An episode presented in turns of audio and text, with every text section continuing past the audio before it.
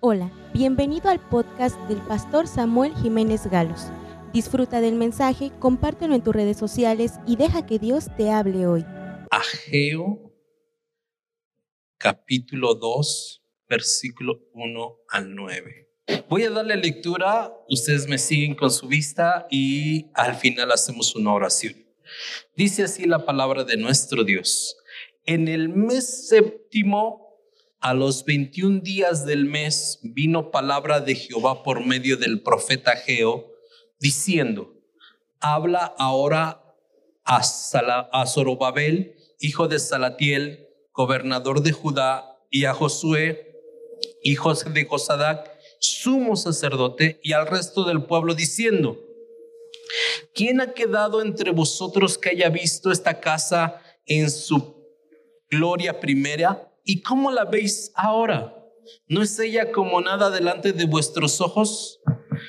Pues ahora, Zorobabel, esfuérzate, dice Jehová, esfuérzate también, Josué, hijo de Josadac, sumo sacerdote, y cobrad ánimo, pueblo todo de la tierra, dice Jehová, y trabajad, porque yo estoy con vosotros, dice Jehová de los ejércitos según el pacto que hice con vosotros cuando salisteis de Egipto, así mi espíritu estará en medio de vosotros. No temáis, porque así dice Jehová de los ejércitos, de aquí un poco yo haré temblar los cielos y la tierra, el mar y la tierra seca. Y haré temblar a todas las naciones y vendrá el deseado de todas las naciones y llenaré de gloria esta casa, ha dicho Jehová de los ejércitos. Mía es la plata, mío es el oro, dice Jehová de los ejércitos. La gloria postrera de esta casa será mayor que la primera, ha dicho Jehová de los ejércitos, y daré paz en este lugar, dice Jehová de los ejércitos. Saben, hermanos, el contexto de este pasaje está en el libro del, de Esdras, en uno de los libros históricos. Y es que Dios, después de haber sacado al pueblo de Egipto, eh, lo saca con la visión de que este pueblo fuera un pueblo de bendición hacia todas las naciones. Y esta bendición la iba a lograr de dos formas, estableciendo a Dios en medio del pueblo y primero a través del tabernáculo y después a través del templo, de modo tal que la presencia de Dios fuera continua en medio de ellos y los pueblos vecinos pudieran venir a contemplar y a conocer quién es Dios, quién es nuestro creador a través de esta presencia continua en medio del pueblo de Israel. Y lo segundo es sacar al pueblo de Israel a sus pueblos vecinos y a los pueblos más lejanos de modo tal que ellos llevaran la presencia de Dios a donde ellos se movieran. El pueblo de Israel desafortunadamente falló y a pesar de que Dios les enviaba profetas y hombres de Dios a exhortarles, ellos perdían la visión continuamente. Así es que Dios levanta a Jeremías y les dice que si no se arrepienten, si no cumplen el propósito, iban a ser llevados cautivos por 70 años. Pero después de estos 70 años iban a regresar a reconstruir esta visión. Así es que el pueblo de, Israel es llevado cautivo a Babilonia por 70 años hasta que se levanta Ciro como gobernador de eh, Babilonia y este profeta, el profeta Isaías había dicho su nombre 150 años antes que Ciro iba a traer salvación a nuevamente Israel. Y Ciro se levanta y da un edicto y dice que todos aquellos que eran parte del pueblo de Dios regresaran y reconstruyeran el templo de modo tal que en aquel entonces el templo era tan importante porque era el lugar donde la presencia de Dios se manifiesta. Hoy nosotros como iglesia reconocemos que no necesitamos un lugar. Este lugar es muy bonito y muy acogedor, pero si nosotros no estamos dentro, nada más sería un, mueble. ¿Por qué? Porque hoy el templo del Espíritu Santo está en nuestras vidas. Todo aquel que ha recibido a Jesucristo y es sellado por el Señor es el templo del Espíritu Santo y donde se mueve es donde está la presencia de Dios y donde hay dos o tres reunidos en su nombre, ahí está la presencia de nuestro Dios. Por eso es que es importante que como iglesia entendamos cuál es el propósito de, de nuestra misión. Hoy más que nunca, el pueblo de Israel en ese momento tenía una misión, regresen y reconstruyan el templo. Era importante en ese momento. ¿Por qué? Porque era el lugar donde se iba a manifestar la presencia de Dios palpable y permanente. Ellos regresaron con esta gran visión y comenzaron a reedificar los cimientos del templo, reconstruyeron los cimientos del templo, hicieron una gran fiesta, de modo tal que los pueblos vecinos se enteraron de esta gran festejo y se enteraron los pueblos vecinos de que ellos estaban reconstruyendo el templo. Ahora, cuando la iglesia no tiene la visión completa o cuando la iglesia no tiene el conocimiento completo de Dios, entonces ellos no van a cumplir la, eh, el propósito por el cual estamos aquí. Cuando nosotros como iglesia olvidamos o no tenemos el conocimiento completo de cuál es el propósito nuestro de extender el reino de los cielos, vamos a fracasar y constantemente el enemigo va a trabajar para que nosotros perdamos la identidad y perdamos el propósito por el cual Dios nos ha alcanzado. Como iglesia, nosotros hermanos tenemos que hacer eso, llamar a los que están afuera, pero los que estamos adentro ser fortalecidos y buscar la llenura del Espíritu Santo para que la presencia de Dios sea manifiesta en medio de nosotros.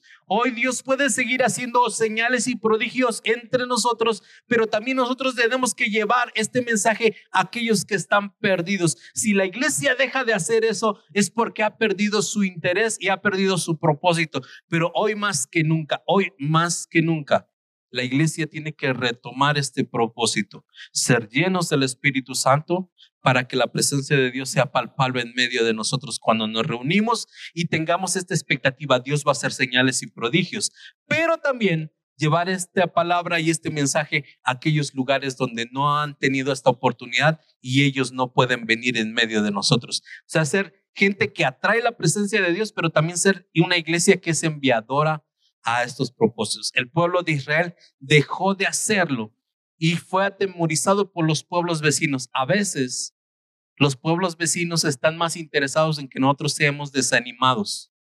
A veces el, trabajo que está sucediendo alrededor de nosotros están más propensos a que nosotros nos desanimemos, porque si la iglesia no está avanzando, la iglesia se detiene, entonces la maldad avanza la maldad avanza. Dice el apóstol Pablo a las tesalonicenses que el hijo de perdición no se ha manifestado porque la iglesia está activa. Pero el día que la iglesia deje de hacer cosas, deje de manifestarte, entonces la maldad comienza a avanzar. ¿Saben cuáles son dos, los dos objetivos que tiene eh, eh, la agenda es uno destruir a las familias, pero otro es desacreditar a la iglesia y que la iglesia pierda el interés. Así es que nosotros, hermanos, tenemos que fortalecer más nuestra fe para cumplir el propósito de Dios. Así es que el pueblo de Israel que regresó a reconstruir el templo y que echó los cimientos se desanimó por los mensajes de alrededor, por ser señalados por los vecinos, por ser menospreciados por los vecinos, se desanimó y dejaron de reconstruir durante 15 años. 15 años dejaron de reconstruir hasta que Dios envió a dos profetas. Uno de ellos, lo acabamos de leer, es Ageo y el otro profeta es Zacarías. Zacarías es un profeta más escatológico, pero les dio un gran mensaje que es muy tremendo y que nosotros lo seguimos teniendo y en algunas ocasiones lo cantamos. ¿verdad? No es con ejército, no es con espada, sino es con el espíritu de nuestro Dios. Entonces, hermanos, pero yo quiero centrarme en el mensaje de Ageo para motivarles a que como iglesia mantengamos la visión correcta de qué es lo que Dios quiere que hagamos para este tiempo y que nos mantengamos en esta visión íntegra que Dios ha puesto en el corazón de los pastores y de los líderes de la iglesia y que caminemos en esta visión. ¿Para qué? No para edificar solamente un templo, no, sino para que acerque la gloria de Dios sea permanente, como cantábamos hace un momento, que tu nombre sea glorificado, así como es glorificado en los cielos, pero que ahora se manifieste tu gloria en medio de nosotros. Y si ese es el anhelo como iglesia, tenemos que esforzarnos para que este anhelo sea permanente en todos los lugares de la tierra y en todos los lugares, empezando desde nuestro hogar, empezando desde nuestra vida, empezando desde la iglesia. Así es que, hermanos, nosotros tenemos que animarnos para poder cumplir el propósito. ¿Saben que el mismo Señor Jesucristo, cuando fue lleno del Espíritu Santo y fue enviado por el Espíritu al desierto a ser tentado en todo, de lo primero que las tentaciones que le puso el enemigo es desacreditar su identidad. Ah, le dijo, si tú eres hijo de Dios, di a estas piedras que se conviertan en pan. Pero eh, eh, eh, la tentación no es que se convirtieran las piedras en pan, sino probar si él, era, si él se creía ser hijo de Dios. Y Jesús apelaba no a, a ser hijo de Dios, él apelaba a la palabra de Dios. Y nosotros hoy más que nunca tenemos que regresar al propósito de Dios establecido en la palabra para nosotros como iglesia. Y este propósito tenemos que reforzarlo. Ageo le da esta palabra a Zorobabel, a Salatiel, a, a, Zorobabel, hijo de Salatiel, a Josué como sumo sacerdote y a todo el pueblo. Y les pregunta, ¿quién ha quedado entre vosotros que conoce la gloria anterior? ¿Y cómo está esta gloria ahora? No es como nada, dice el Señor. Ya, entonces viene el mensaje y este es el mensaje que quiero eh, impartirles. Tres cosas que, que yo puedo ver a través de este mensaje. La primera es este llamado a cobrar ánimo. Dice ahí, esfuércense y cobren ánimo. Esfuércense y cobren ánimo. La palabra esforzarse es no solamente desgastarse en el servicio, no solamente desgastarse en la búsqueda de Dios, sino aun cuando ya no tenemos fuerza, sacar de lo más profundo de nuestro ser ese intento mayor, es decir, darnos aún de más para hacer la obra del Señor. La palabra de Dios nos insta a esforzarnos. Es lo mismo que le, que le dijo el Señor a Josué cuando él sucedió a Moisés. Le dijo, Josué, ahora esfuérzate y sé valiente. Pero aquí el Señor dice, esfuércense, es decir, saquen fuerzas. Uh, Isaías dice que los jóvenes flaquean y se cansan, pero los que esperan en Jehová tendrán nuevas fuerzas correrán y no se cansarán, caminarán y no se fatigarán. Entonces nosotros tenemos que tener esa intención de sacar de lo más profundo de nuestro ser esas fuerzas y lo que sigue ahí es cobrar ánimo. Las circunstancias en nuestro alrededor no son las más loables para decir voy a invertirme o voy a esforzar, voy a trabajar en la obra del Señor. Pero sabes, Hoy más que nunca tenemos que cobrar ánimo. Los discípulos cuando vieron a Jesús en la la persecución que estaban teniendo, les a tener temor y se enclaustraron en un hogar hasta que Jesús resucitado se presenta en medio de ellos y les sopla el Espíritu Santo en medio de ellos, le dice, cobren ánimo, reciban vida. Ese soplo que Dios le dio al ser humano cuando lo creó de, del polvo de la tierra, lo creó y le sopla aliento de vida. Es lo mismo que pide eh, a Geo, cobren ánimo, es decir, tengan otra vez vitalidad del Señor. Las circunstancias de tu alrededor, los pronósticos, la escasez, la inflación, todas las enfermedades que vienen a, a, a, continuación de, de esta post-pandemia todas las circunstancias que están a nuestro alrededor pueden desanimarnos, pero hoy más que nunca tenemos que como iglesia cobrar ánimo y no ser de los que se esconden ni ser de los que se amedrentan, sino ser una iglesia que mantiene la visión. Tenemos que extender el reino de los cielos, tenemos que invertir, pero ya no tenemos muchos recursos, ya estoy muy cansado, ya estoy muy dado. Entonces, ¿qué es lo que tenemos que hacer? Es cobrar ánimo, fortalecer en Dios, fortalecer en nuestro Señor nuestras fuerzas. Dice Pablo a los romanos que la forma en la cual eh, Abraham alcanzó la promesa dice que se fortaleció en fe. Mantuvo esa integridad y se mantuvo en la fuerza en el Señor. Y sabes cómo es que nosotros nos fortalecemos en fe dando gloria y honra a nuestro Dios y sobre todo adorando. Y dicho sea de paso, adorar, hermanos, no tiene nada que ver a veces con alabanza. Adorar tiene que ver más con sacrificio. Porque cuando Abraham iba a adorar a Dios, era cuando iba a sacrificar a su hijo Isaac. Y él le dijo a sus, a, sus siervos, ustedes quédense aquí, porque mi hijo y yo subiremos a este monte adoraremos a Dios y volveremos. Era en el tiempo en el cual Dios le pidió a Isaac. Abraham utiliza la palabra adoración, que es entregar algo que más amas. Y Jesús vino y se entregó por nosotros. Y nosotros lo que tenemos que hacer es adorar a Dios. Adorar más que cántico es sacrificio. Adorar es hacer una entrega. Y eso va a hacer que nuestra vida cobre ánimo, nuestra vida se levante, nuestra vida entienda que Dios está dispuesto a escuchar y atender nuestro sacrificio. Una ocasión, uh, Jesús dijo uh, que aquel que no esté listo para dejar su casa, su padre, su madre, por causa de él, no está listo para el reino de los cielos. Y Pedro le preguntó, Señor, y nosotros que lo hemos dejado todo, que hemos dejado casa, padre, hermanos, trabajo y todo, el Señor dice, todo aquel que haya dejado eso por causa de mí y el Evangelio se lo devuelvo al ciento por uno. Y en el día venidero la vida eterna. Hermano, en el Evangelio no hay pérdidas. Si tú diste algo en adoración, Dios te lo restituye al ciento por uno.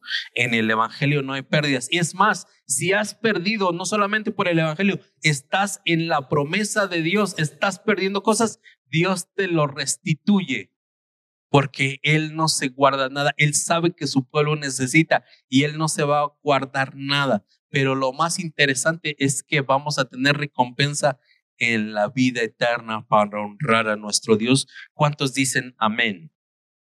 Así es que, hermanos, dos cosas. Esforcémonos y cobremos ánimo. Dejemos que el Espíritu Santo sople a nuestras vidas aliento de vida. Eso es lo que Dios pide. La primera cosa, esforzarnos y cobrar ánimo. Dios se compromete con nosotros. Por eso es que dice más adelante, trabajad porque yo estoy con vosotros, dice Jehová de los ejércitos. Y esa es una promesa que constantemente les están repitiendo los líderes, el pastor, por lo menos hoy lo he escuchado del pastor como tres veces. Dios está con nosotros. Hermano, hay que creerla. Esa es la promesa de Dios. Él prometió estar, él prometió estar con Adán, él prometió estar con Noé, él prometió estar con David, él prometió estar con Moisés, promete estar con Josué y cuando manda a sus discípulos a la iglesia, él promete estar con nosotros. Y sabes, una cosa, él no nos ha dejado ni nos ha abandonado. Esto no, no significa que vamos a dejar de sufrir. Aquí no es venir y parar de sufrir, es venir y sufrir con una esperanza. Dios está en medio de nosotros. Y si Dios está con nosotros, todo lo podemos hacer. Todo lo logramos. Así es que dice ahí, se lo reafirma, según el pacto que hice con vosotros cuando salisteis de Egipto, así mi espíritu estará en medio de vosotros.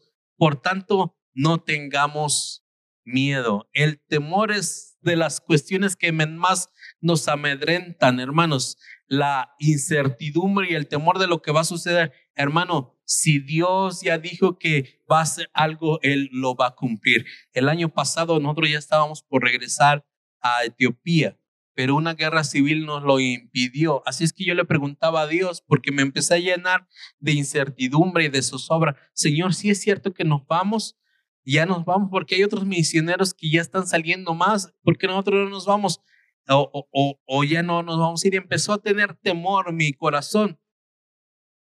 Y Dios me empezó a hablar a través de sueños y visiones de lo que vamos a ir a hacer allá. Y Él empezó a romper con la unción de su Santo Espíritu el yugo de temor. Y es lo que dice Pablo a los romanos.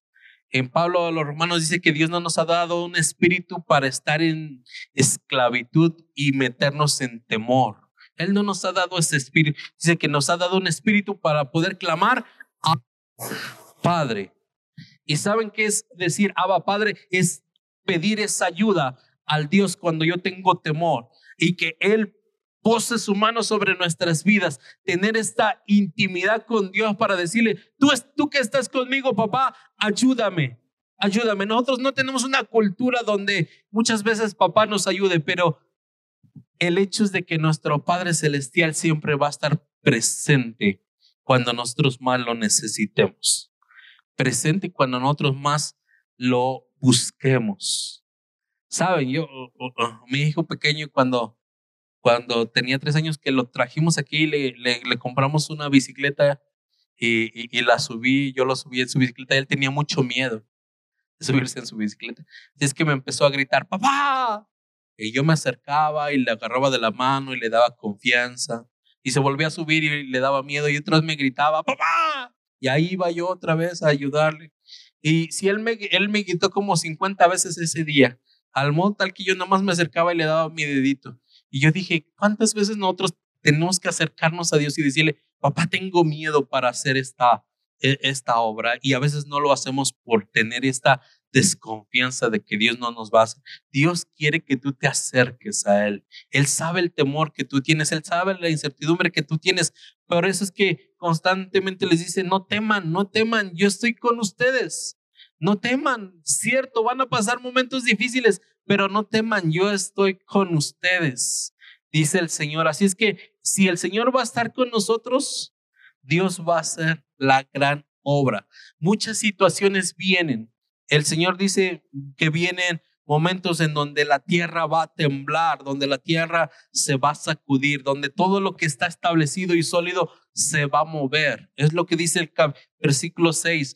Va a venir el deseado de las naciones, pero mientras esto no sucede, entonces nosotros como iglesia tenemos que tener esta confianza y decir que el Señor, nuestro Salvador, está con nosotros, que el Espíritu de Dios, el Espíritu que levantó a Cristo de entre los muertos, está en medio de nosotros y está ungiéndonos con poder para que las señales y prodigios que Él declaró en su palabra, que Él estableció en su palabra que la iglesia hiciera, sean una realidad. Saben que hermanos, que cuando nosotros le creemos a Dios, sabemos que no es porque somos guapos o porque somos inteligentes, es porque tenemos fe que las cosas suceden. A través de nuestro ministerio solamente nos faltan ver tres milagros que el Señor Jesús hizo. Uno, que un hombre camine sobre el mar. Otro, que un ciego reciba la vista. Y otro, que una persona sea traspuesta. Es que se la lleve el Señor de un lado a otro, así como se la como movió a Felipe de Samaria al desierto. Nos falta ver esos tres milagros. Pero de ahí en fuera, hermanos, todos los demás ya los vimos y a veces no los hicimos nosotros, pero estuvimos en un ambiente donde Dios los hizo. ¿Por qué? Porque la iglesia sigue siendo eh, ungida con el poder del Espíritu Santo para hacer las señales y prodigios. Y tal vez estas señales y prodigios tú tuviste esta promesa y por no cumplir el propósito de Dios se te ha olvidado, pero déjame decirte algo, dice la palabra de Dios, que los dones son irrevocables. Así es que si Dios te dio ese don, no te lo va a quitar.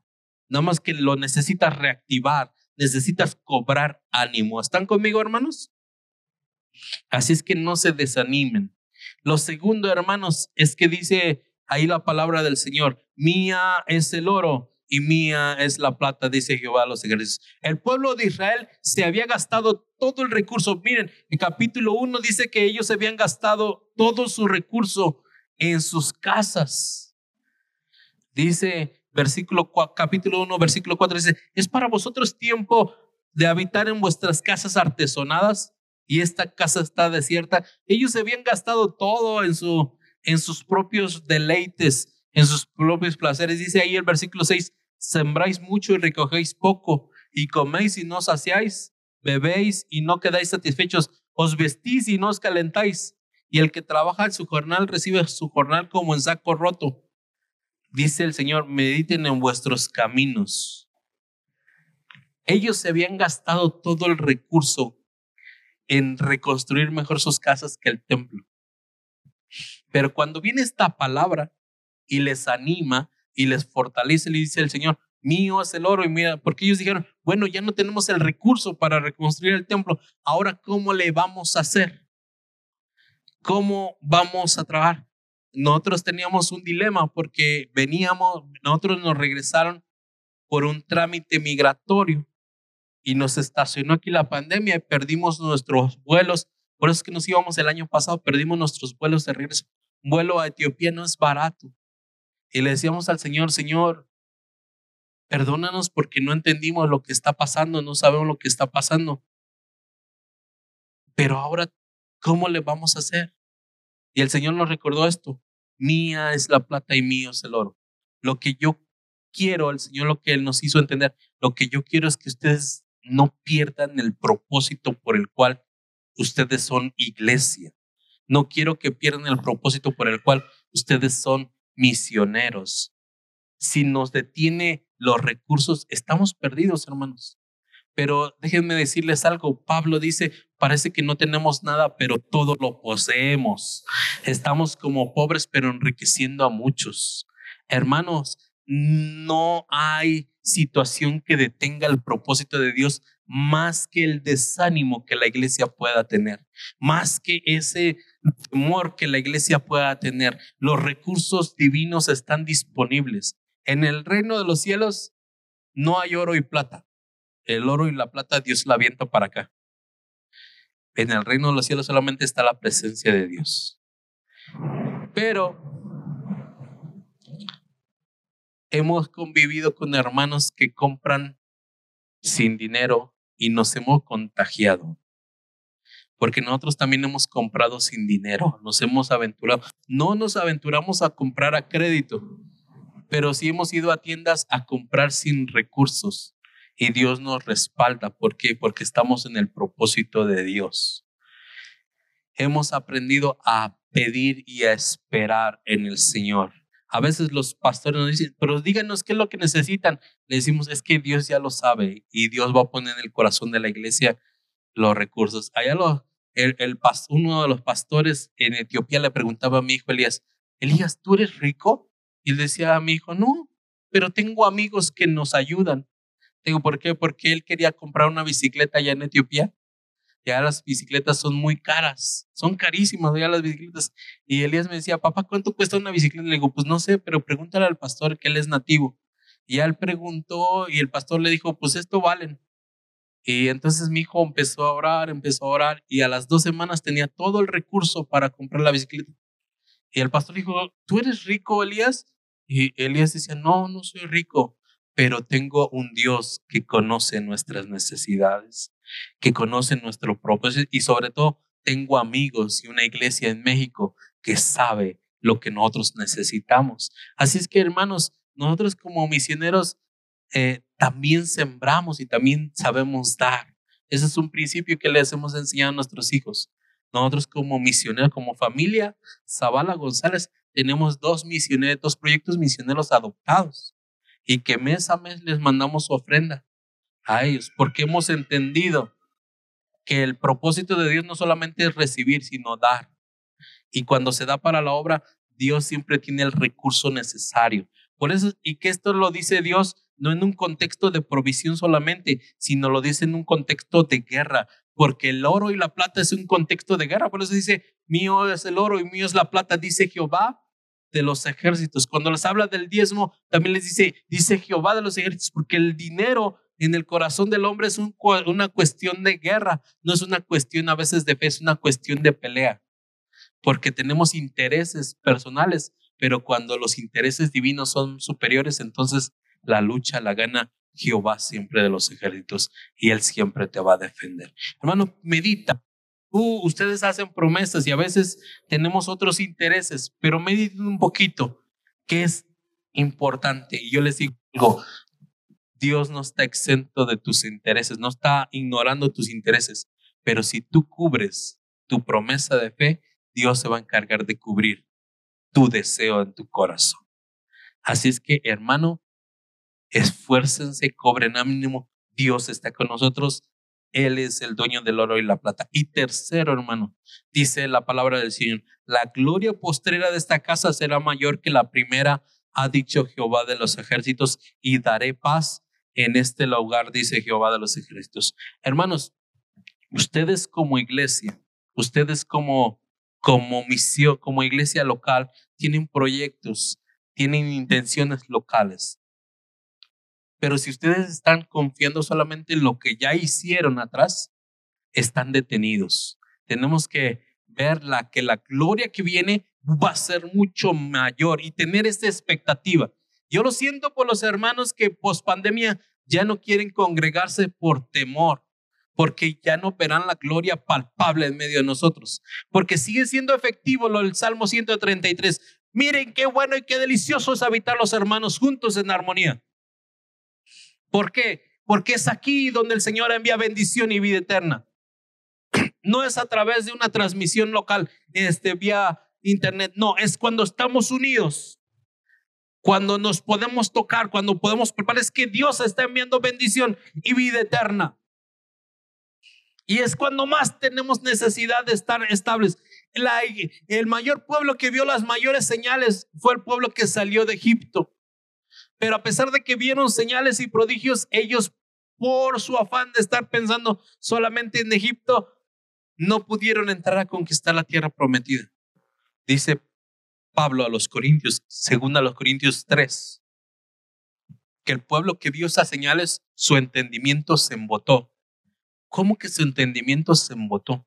Sí, no pudieron avanzar ya ni, más para adelante ni para atrás. Eso es este, tener el entendimiento embotado. Ya no pudieron crecer más ni pudieron regresarse a la condición que estaban antes. Se mantuvieron estáticos y perdieron la visión pero cuando hay una iglesia, dice ahí, cuando nos convirtamos, y la palabra convertir es, eh, no solamente es arrepentirse, arrepentir es cambiar de dirección, pero convertirse es acercarse a Dios y tener la confianza de que Dios va a hacer la obra. Dice, cuando nos convirtamos al Espíritu, entonces seremos transformados e iremos de gloria en gloria.